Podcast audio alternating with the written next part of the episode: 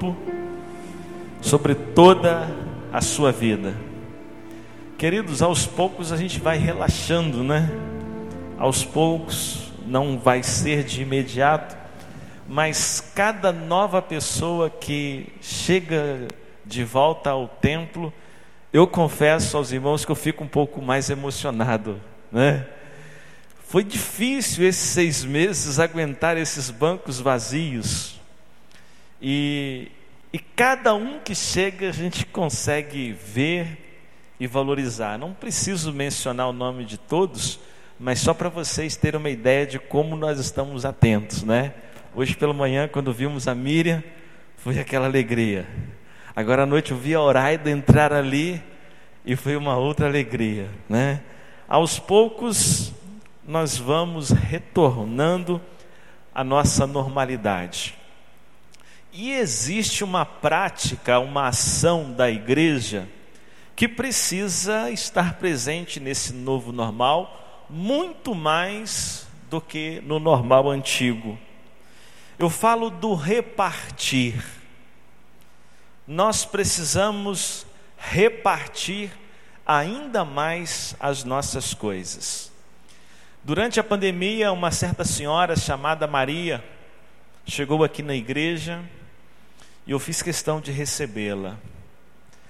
Ela é moradora do Morro do Castelo. Uma pessoa muito simples, que vive de faxinas, mas por causa da pandemia ela não conseguiu trabalho.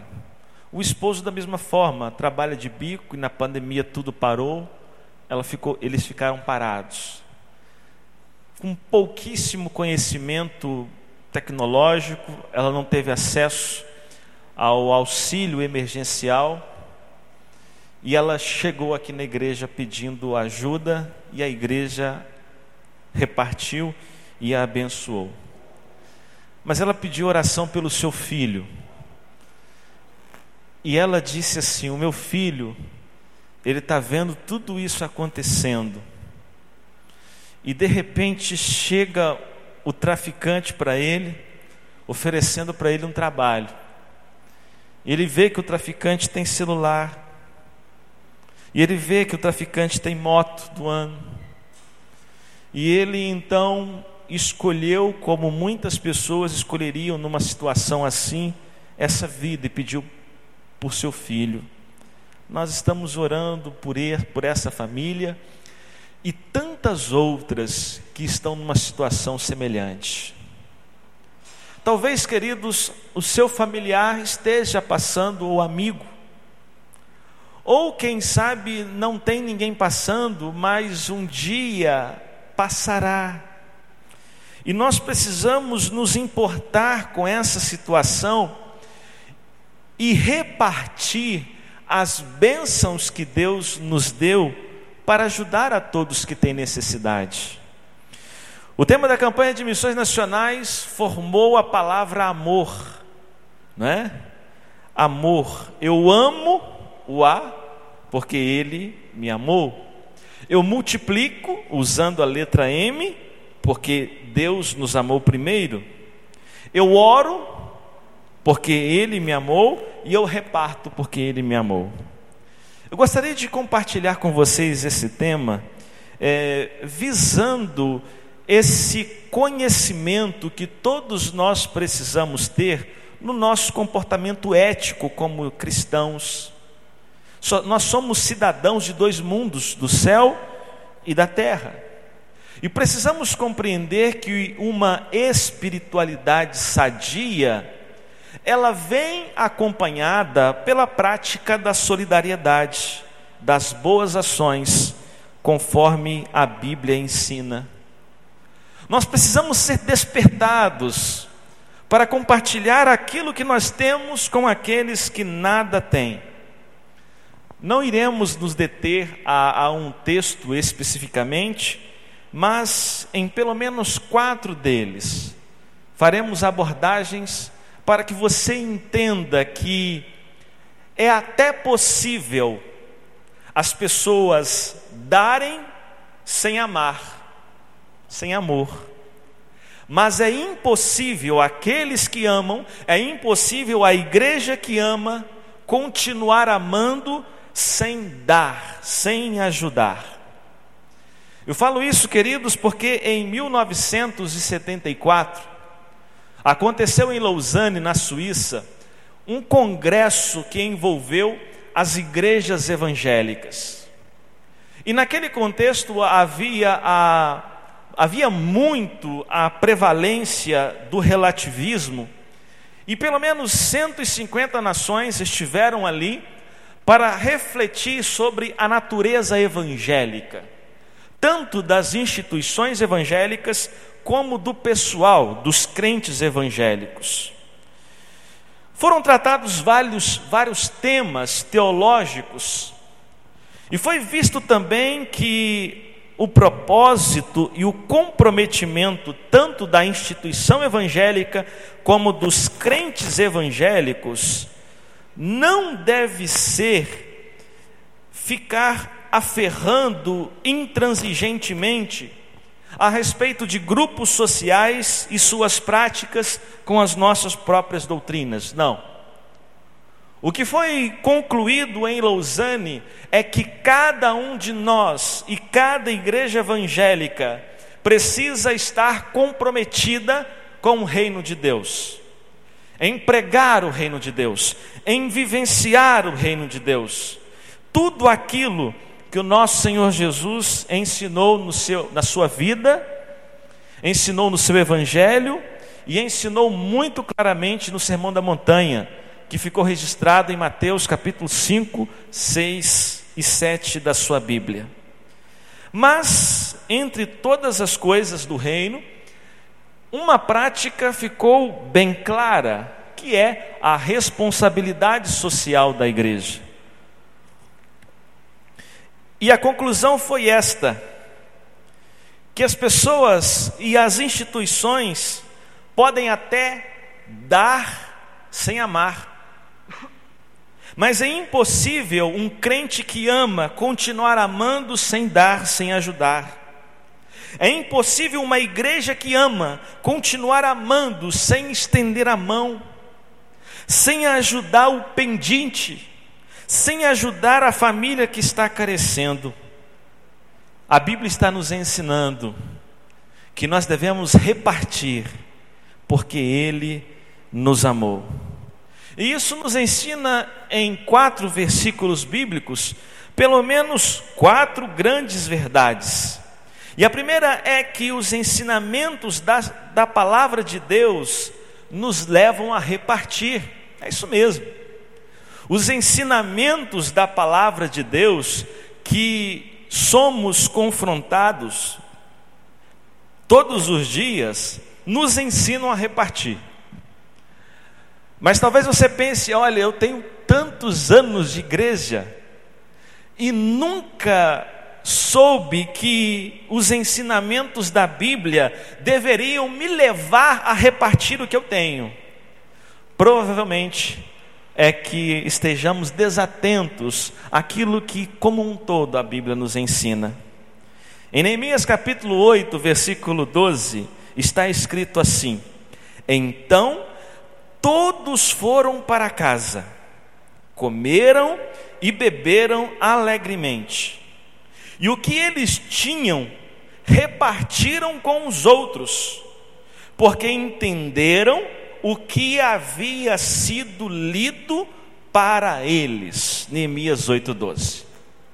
É interessante que nessa primeira abordagem, o ensinamento a respeito da repartição, ela vem de um livro histórico. Neemias é um livro histórico.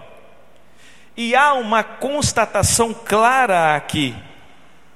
Provavelmente século VI antes de Cristo, o povo de Israel já havia retornado do cativeiro em Babilônia, e eles estavam reunidos em Jerusalém. Esse é o quadro. O sumo sacerdote Esdras, ele lê a lei e a explica. Que lei Esdras leu? A lei que hoje nós consideramos como Pentateuco, os livros que foram escritos a partir de Moisés. Eles eram considerados já naquela época como livros sagrados. Esdras leu Gênesis, Êxodo, Levítico, Números e Deuteronômio. Talvez não todos os livros, mas uma parte deles. E Esdras fez algumas explicações. E diz a Bíblia que após a leitura da lei feita por Esdras, após a explicação do texto que nós consideramos como bíblicos, as pessoas foram para suas casas, comeram e beberam e ficaram alegres, isso é muito importante. Mas há também um novo registro, o registro de que essas pessoas, após terem o contato com a palavra de Deus, começaram a repartir o que elas possuíam. Isso nos ensina muito, queridos, isso nos ensina muito. Isso nos mostra que após o contato com a palavra de Deus, nós também precisamos ser possuídos pelo mesmo Espírito. Após lermos e meditarmos na palavra de Deus, nossa prontidão deve ser em colaborar, em dar, em ajudar. Quando você fizer a leitura da Bíblia em sua casa, depois dela, reparta o que você tem ajude a quem precisa. Depois que você estiver refletindo no seu pequeno grupo multiplicador sobre a palavra de Deus, saia dali com um espírito pronto para servir, para ajudar o próximo, demonstrando o seu amor. Quando você sair de um culto, onde se lê e se explica a palavra de Deus, saia desse culto com uma prontidão de ajudar, de servir. As oportunidades acontecerão. Pessoas precisando de ajuda temos aos baldes e não podemos ignorar esse fato. Com o que você pergunta, eu posso ajudar? Você só pode ajudar com aquilo que você tem. Você não pode ajudar com aquilo que você não tem. Se está sobrando, se você tem bastante alimento, ajude com alimento aqueles que têm falta. Se o que você tem é um carro para vir ao culto e voltar com tranquilidade, quando você passar pelo ponto e vir o seu irmão, dê carona. Você tem que ajudar com aquilo que você tem. Se na sua casa tem um quarto vazio, e alguma pessoa precisa de estadia, reparta aquilo que você tem, ajude. Talvez você não tenha muitas coisas físicas e materiais, e nesse contexto não é difícil encontrarmos pessoas assim.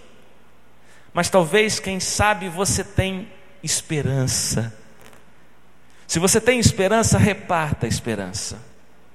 Se você tem paz, reparta a paz reparta, dê, ajude com aquilo que você tem, porque aquilo que você tem, outras pessoas não têm, e isso será fundamental, isso será vital para a sua vida.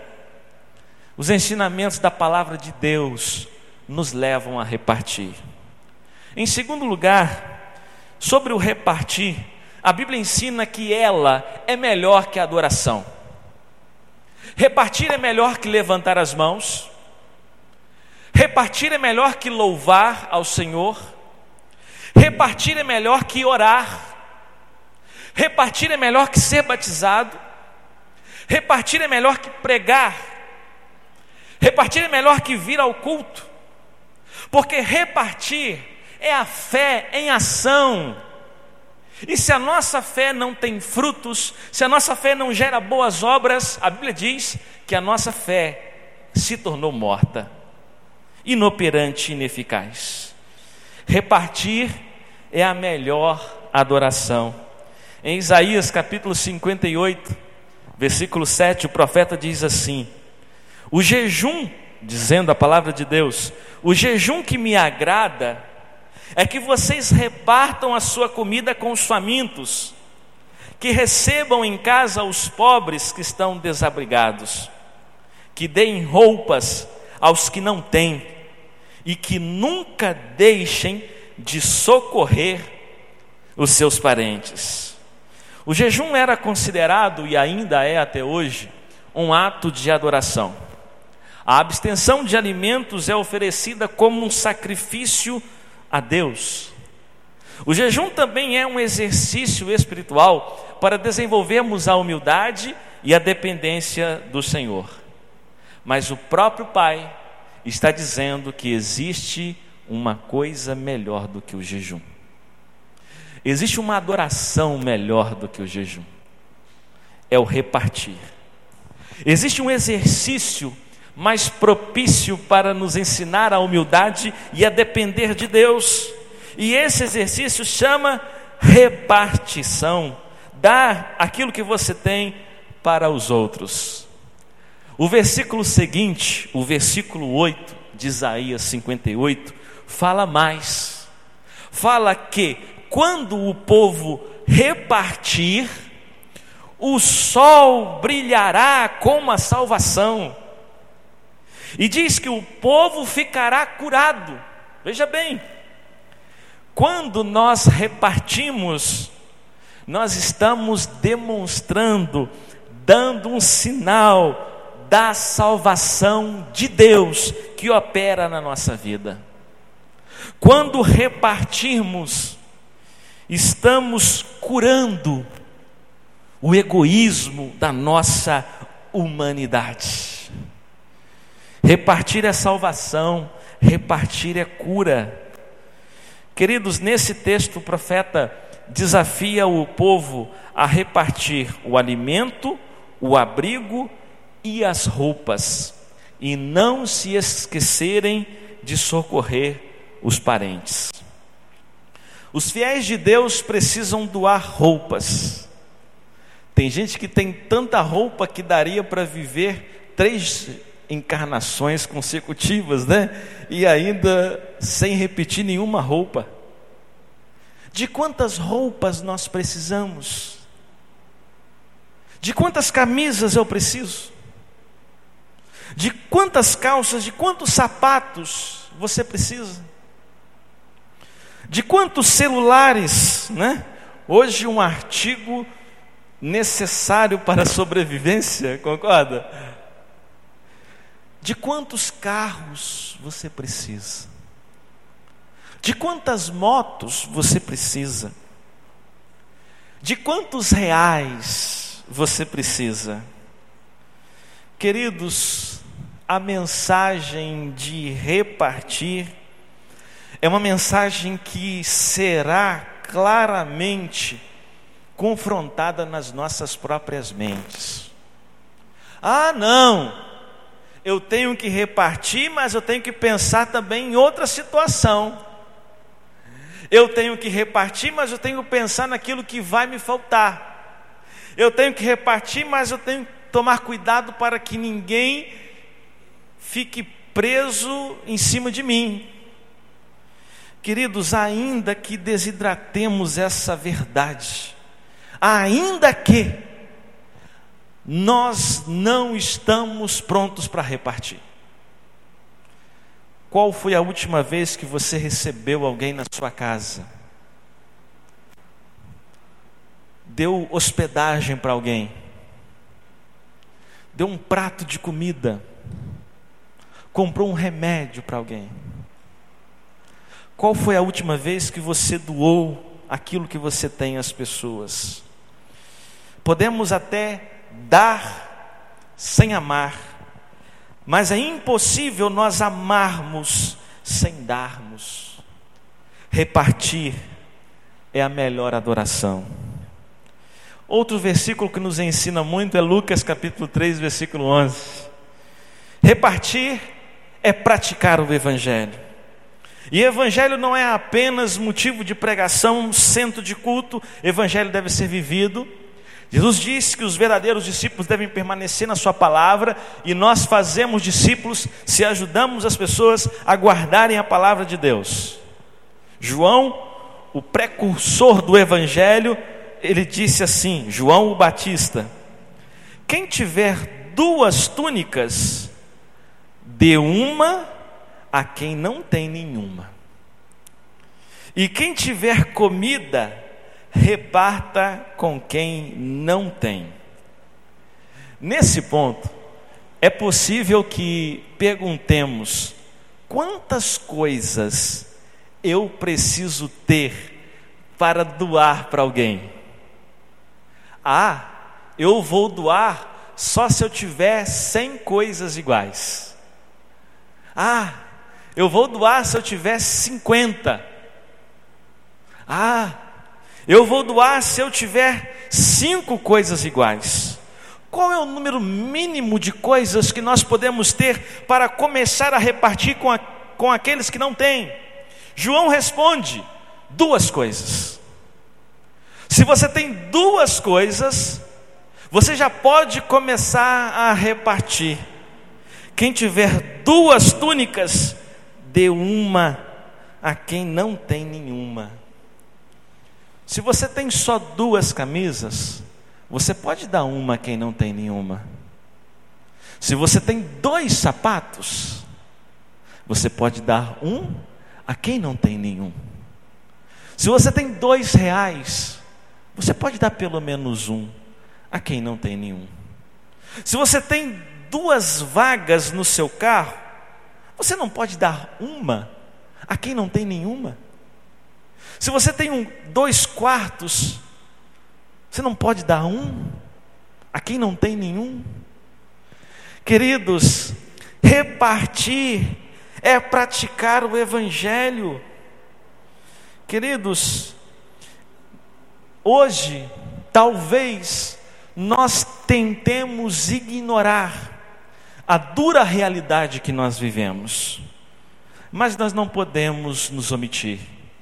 Não podemos enganar a nossa própria mente, porque enganar a nossa própria mente é mentira da mesma forma. E a grande realidade, meus irmãos e minhas irmãs, é que, colocando a fome como o drama maior da humanidade, a fome ela tem aumentado no mundo inteiro. Segundo o relatório da ONU, apresentado em julho desse ano, que não levou em conta o período da pandemia, a pesquisa se encerrou em dezembro de 2019. Constatou-se que no mundo inteiro, até dezembro do ano passado, 870 milhões de pessoas no mundo passaram fome. Esse número corresponde a 12,5% da população mundial são subnutridos.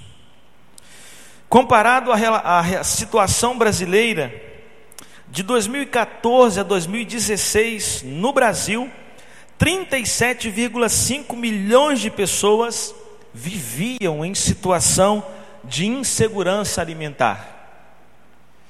Insegurança alimentar não significa passar fome totalmente, mas significa não ter certeza de que vai ter a próxima refeição muito diferente da realidade de muitos de nós. De 2017 a 2019, esse número cresceu para 43,1 milhões de brasileiros. De 18,3% passou-se para 20,6%. Não podemos ignorar que o mundo está com fome. E o povo brasileiro não está isento, livre dessa tragédia. Mas o nosso pacto nos lembra: podemos até dar sem amar, mas não podemos amar sem dar. Se você ama, você deve colaborar com aqueles que precisam. Tem ficado muito claro, né, queridos, que não basta nós ajudarmos na igreja, entregarmos ofertas na igreja. É necessário que cada um de nós ajude o seu vizinho, o seu parente, a pessoa que está precisando de ajuda na sua casa. E o quarto e último texto que compartilho com vocês, para encerrar essa reflexão, está em Timóteo capítulo 6, versículo 18, primeira carta. O primeiro texto, Neemias, um livro histórico. O segundo texto, Isaías, um livro profético. O terceiro texto, o Evangelho, Lucas. E o quarto texto, uma carta pastoral, carta que Paulo escreveu a Timóteo. Ou seja, você encontra a, a, necessidade de repartir e a orientação de repartir como fruto da verdadeira espiritualidade em todos os gêneros da Bíblia. E aqui em 1 Timóteo capítulo 6, Paulo nos ensina que repartir é a melhor forma de se obter a verdadeira riqueza na vida. Repartir é a melhor forma de, de se obter a verdadeira riqueza na vida. Jesus já havia ensinado: melhor é dar do que receber. Paulo orientando a Timóteo a ensinar aos ricos assim: mande a eles que façam o bem, que sejam ricos em boas ações, que sejam generosos e estejam prontos para repartir com os outros aquilo que eles têm. A grande verdade, queridos, que você precisa guardar na sua mente, no seu coração, é que a verdadeira riqueza da vida é ser rico de boas ações, de boas obras. Às vezes nós tão envolvidos em busca da riqueza material, financeira, nos esquecemos da verdadeira riqueza. Nos esquecemos de ser rico de boas ações. Nós precisamos, como cristãos, ser ricos de boas obras. Essa é a melhor e mais importante riqueza, e todos nós podem ter acesso a ela. Diferente da riqueza econômica, que poucos terão acesso. Queridos amigos, meus irmãos, precisamos buscar essa riqueza, a riqueza de boas obras, a riqueza de boas ações, porque o dinheiro, a fama e o poder sempre passam. Se você está alegre por causa do dinheiro, amém, glória a Deus por isso, mas ele vai passar. Se você está alegre ou correndo atrás de fama, isso vai passar também.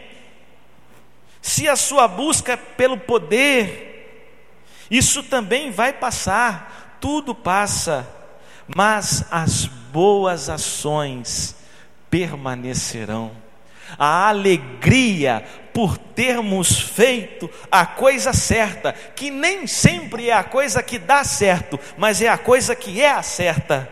Essa alegria nós iremos carregar por toda a nossa existência. E em alguns casos, teremos a alegria de poder receber a gratidão, o reconhecimento das pessoas que nos ajudaram. As boas ações devem ser recheadas de generosidade e não de temor. Não é dar com preocupações, é dar com alegria.